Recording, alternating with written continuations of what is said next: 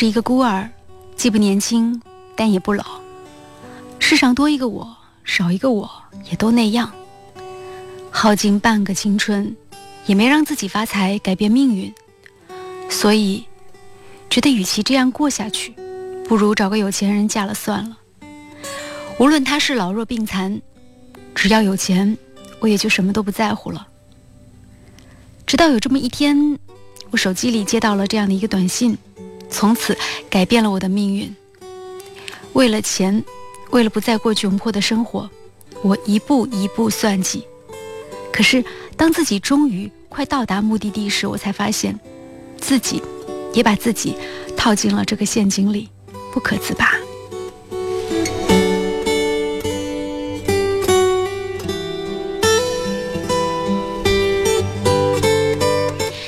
今天在节目当中要和大家来推荐一部剧，这是二零零六年的一部日剧，是一个午间剧，名字叫做《美丽陷阱》。它的编剧是金谷柚子，主演呢是目前并不走红的樱井纯子和高山惠穗。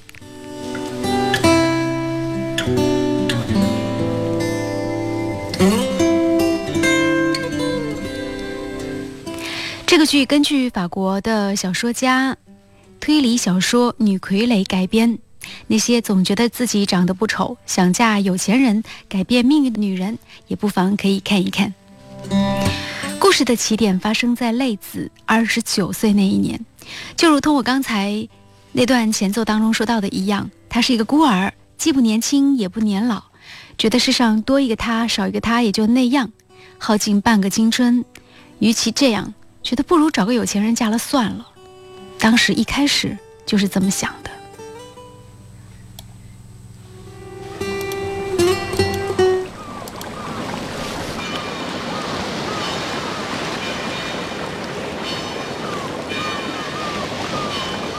私はおとぎ話を信じない誰もが夢見るような幸せが何の苦もなく手に入るなんて現実にはありえない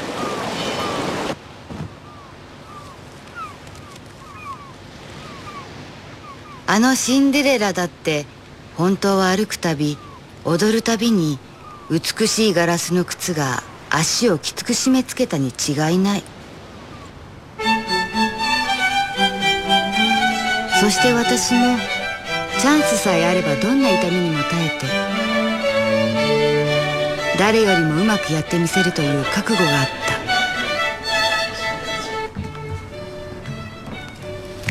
我们刚刚听到的就是这部日剧的开头的片段，女主角在这段独白当中有讲到过，她说她不相信世界上有灰姑娘的童话，她相信即便是美人鱼，实际上脚里踩的每一步都是要忍受高跟鞋的痛苦的，所以世上没有不劳而获的事情，为了得到幸福，我可以忍受任何痛苦。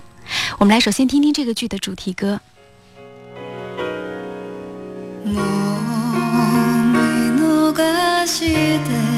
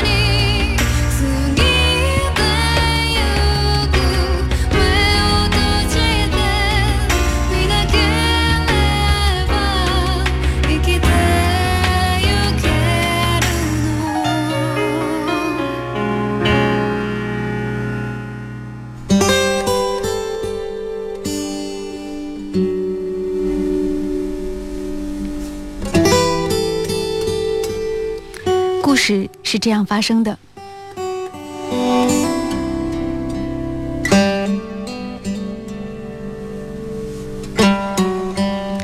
有一天，二十九岁的泪子接到了一个手机群发的短信，短信的内容大致是说，一个富翁需要一个妻子，成为这位富翁的妻子，需要忍受一切的苦难。泪子欣然赴约，却发现面试他的是一个大帅哥，泽木怀。原来这位泽木怀是富翁的秘书，他希望和泪子达成一个协议。他了解富翁，从小在富翁身边长大，他要培训泪子成为富翁需要的妻子。但是呢，在富翁死去之后，泪子要承诺将继承财产的一半都交给他。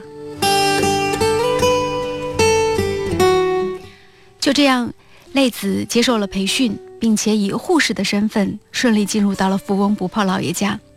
这位老爷已经七十多岁了，身体还很硬朗，脾气非常的差，自认为金钱可以摆平世界上的一切。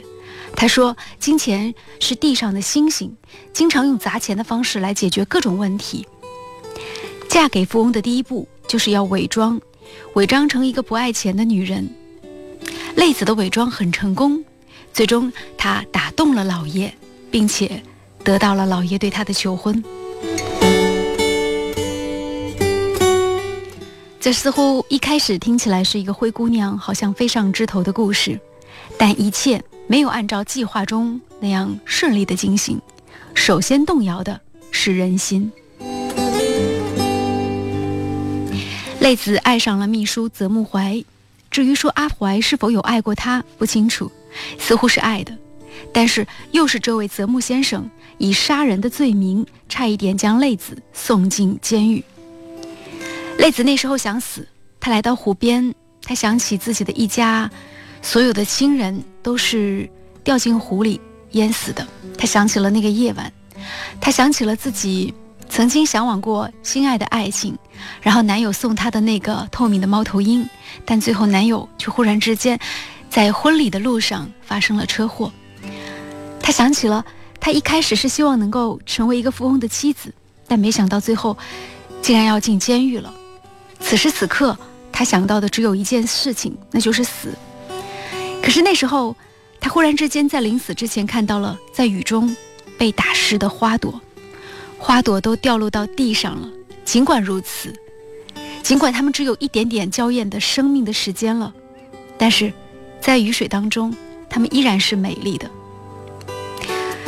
总是有娇艳的时刻，泪子忽然觉得人的一生总是需要这样的娇艳的时光的。就算生命即将尽了，也是没有关系的。就好像每一颗火柴，它总是希望自己能够被燃烧，发出光亮。如果就这样，只是像木头一样的，那么，就算没有被烧过，这样的生活又有什么意义呢？泪子忽然想到，人的生命，谁都会有离开世界的那一天，只是早晚的问题。他开始自救，并且最终在这个回合当中，将泽木怀以杀人未遂的罪名送进了监狱。四年之后，这位泽木怀先生出狱，他们相遇，于是两个人之间又有了很多针锋相对的地方，互相彼此折磨，其实也是他们。爱的表达方式，至于未来，剧情还没有演完，所以暂时还不可知。今天在节目当中，其实我在这里首先想作为类子的身份，我想出三个题目和咱们的女性朋友做一个讨论。如果说你现在是一个大龄女青年，嗯，你二十几岁，然后三十几岁，四十几岁。然后你还没有嫁人，或者还期待着嫁人的话，那么一定是希望嫁给那个经济条件很好的人，这是毋庸置疑的一件事情，大家不用否认。那么接下来的时间呢，我要出三个题目，我们一起来讨论和探讨一下。你可以问问你的心，到底能承受到哪一步？也许你就会知道你自己究竟有没有这个本事，嫁给一个亿万富翁、千万富翁、大富翁。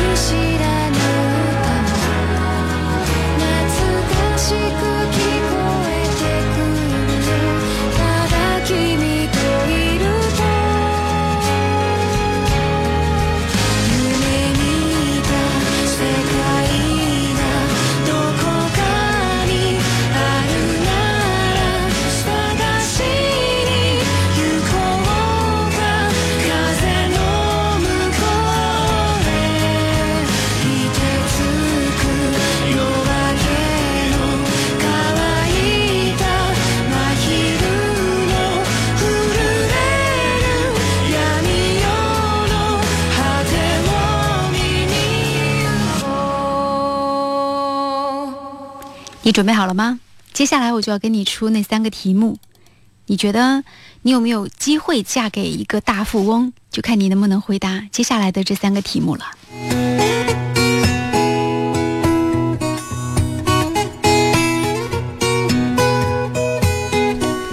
这三个题目，我们一起来探讨一下，也可以来大家拓展一下思维，想一想。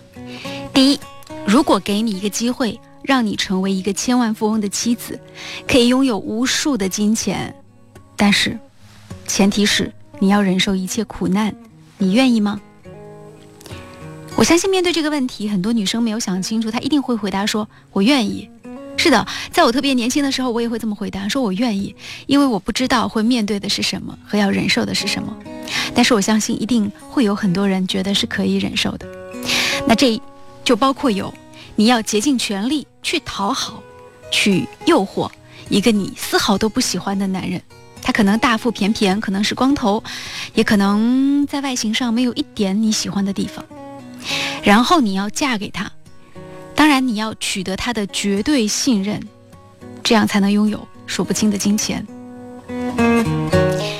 这个过程当中，其实不仅仅是需要你拥有女性的这种诱惑。同时呢，还需要你拥有男人的智慧和定力。你是否做得到呢？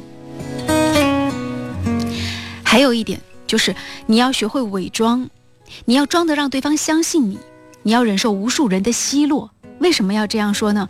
因为这个大富翁，所有的人身边所有的亲戚朋友都会认为说你是奔他的钱去的，但是你必须在所有人面前都说你不是。你是真心喜欢这个大富翁，你做得到吗？也就是说，你要做一个相当一段长时间口是心非的人，在嫁给大富翁之前。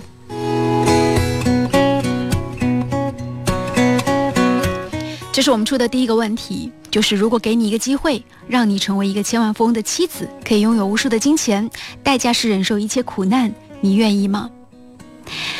我们给大家一段音乐的时间。大家也可以思考一下这个问题。那接下来我会说出今天站在泪子的角度，站在女性视角抛出的第二个问题。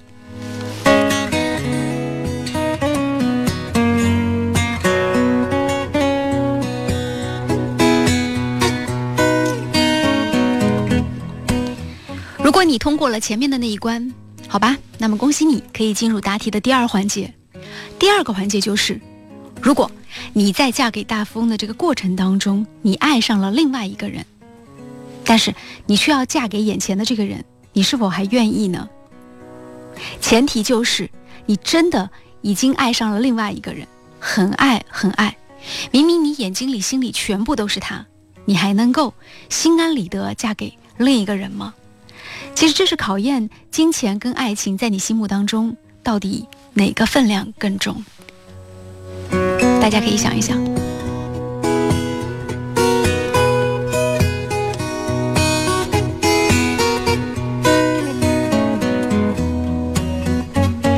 好吧，现在你已经通过了第二道题。你说你在金钱跟爱情当中，你最后选择的依然是金钱，觉得钱是一切物质的保障。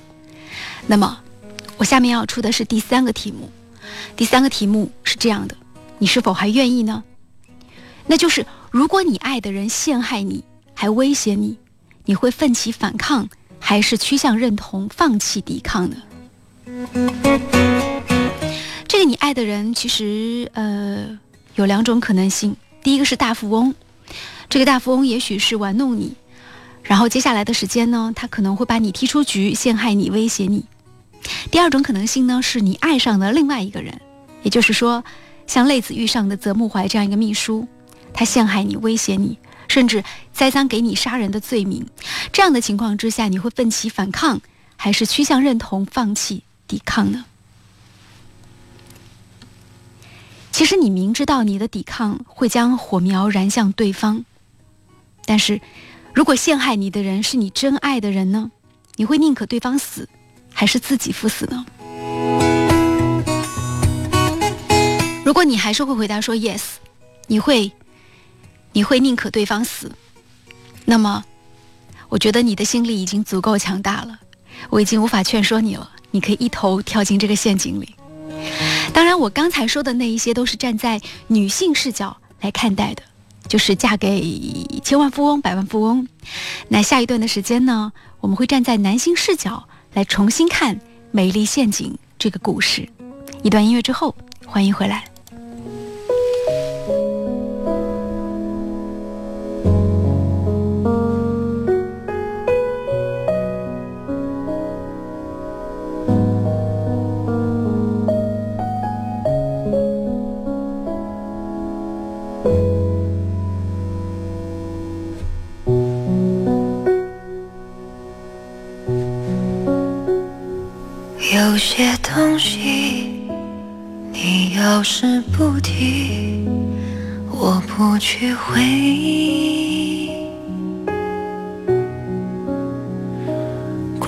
关了机，弹起专辑，再试着碰碰运气，总要过下去。总是妄想借半生流离换某人怜悯。只怪那输得起的遇不上看得起的，找谁对不起？我说爱，或许是来日方长的事情，等不到人，也至少盼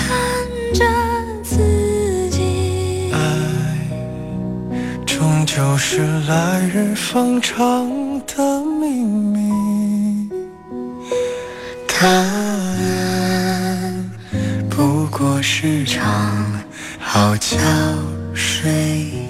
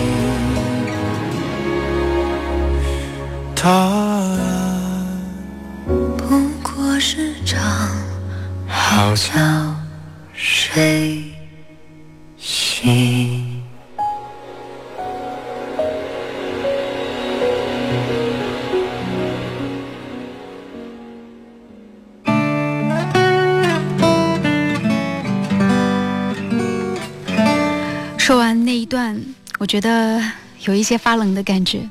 但是我接下来的时间还要说一下故事的男主角，我要站在他的立场上来分析。如果你也做得到，那我恭喜你，应该你也是。故事的男主人公泽木怀是一个标准的大帅哥，当然他也面对了命运给予他的多重选择，做出了自己的抉择。一开始故事是这样的，你。雇佣了一个女人为你做事，成为你的傀儡，然后你培训这个女人，千方百计嫁给一个富翁，然后呢，你爱上了你的这个女傀儡，这时候，你还会把她献给你的金主那位富翁吗？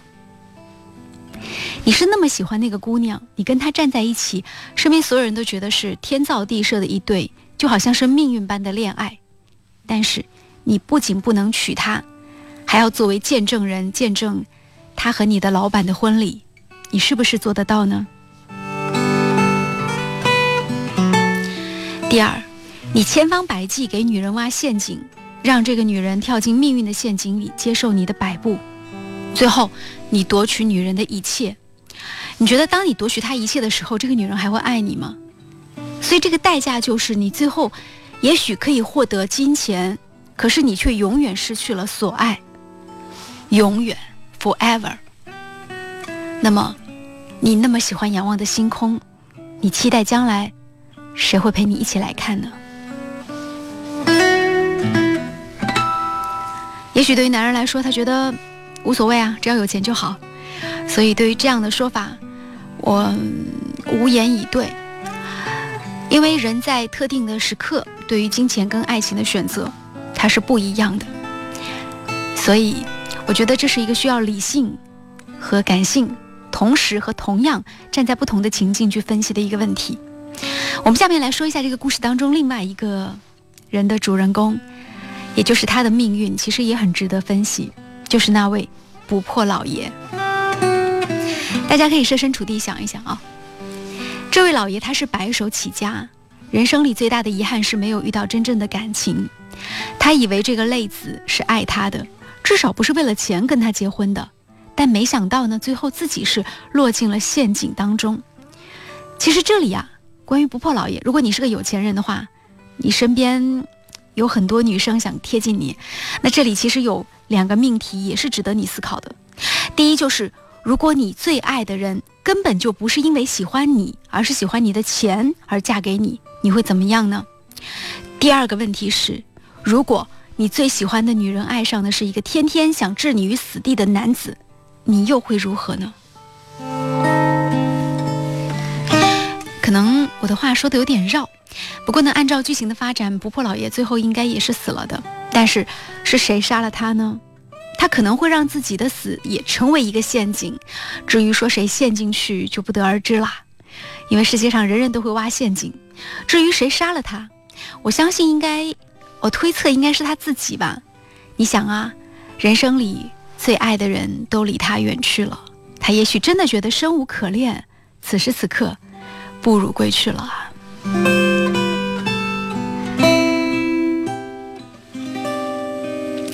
这是零六年的日本的一个午间剧，每集只有二十几分钟，然后是有六十五集，目前是更新到第五十五集。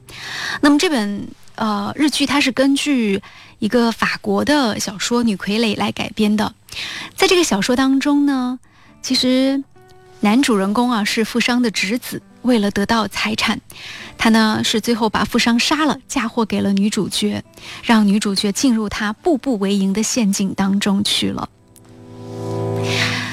所以在原著当中的女傀儡啊，实际上早在她怀有嫁给富翁改变命运这个念头的时候，悲剧的命运已经是注定了。在原著当中有这样的一段话，就是当时这个男子对女子说的一段话：凶手。对女子说的，他说：“不，你错了，你以前所看到的才是梦。你想在新闻广告中，你想在彩票里找到财富，想要得到财富，必须要经过多年的奋斗，这其中必须有冷静的头脑，不断的努力，用尽心机，忍受耻辱，持续多少年？你想平白无故得到财富，那是不可能的。”一九六四年的电影《美人局》。呃，也是根据这部小说来改编的。他的男主角是我还蛮喜欢的一个好莱坞明星啊，肖恩康纳利。他在里面演的是一个坏人，是一个有魅力的坏人。根据这个女傀儡的这部小说，韩国曾经也改编了一部电影，大家可以在网上找一下，叫做《隐秘的陷阱》。那么在这个小说当中呢，它其实对小说的改编呢，也在于最后对于结局的一个改变。不过，在韩国电影当中，印象最深的是最后两个人之间的一个对话。当时林秀晶演的这个女子，她就问这个男子说：“这么长的时间过去了，你有没有一点点的就是真心的喜欢过我。然后男人说，没有，never。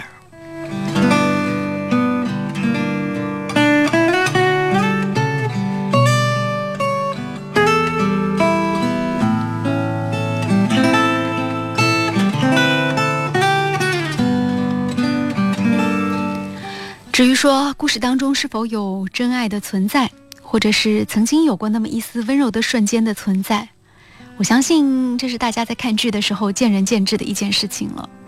那什么才才是真爱呢？也是一件见仁见智、见时机的事情。但是我相信，在这个时代里，不是也通常也讲一句话吗？如果两个人之间，无论他们两个人怎么样分开，但都一直会凑到一起。相爱相杀的话，那似乎离真正的爱情其实也不远了。不是也有一句话说，其实爱的反面就是恨，恨的反面即是爱吗？好，今天我们的节目呢就进行到这里，再见啦。